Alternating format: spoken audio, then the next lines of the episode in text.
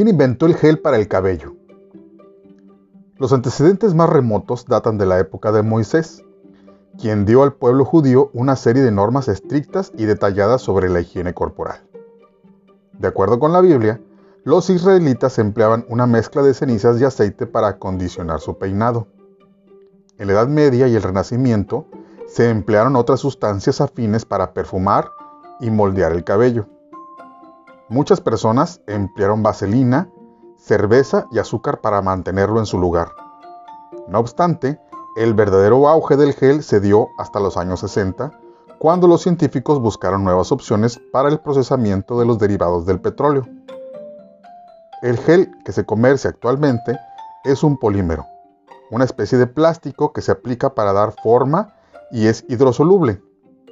Hoy en día circulan cientos de marcas.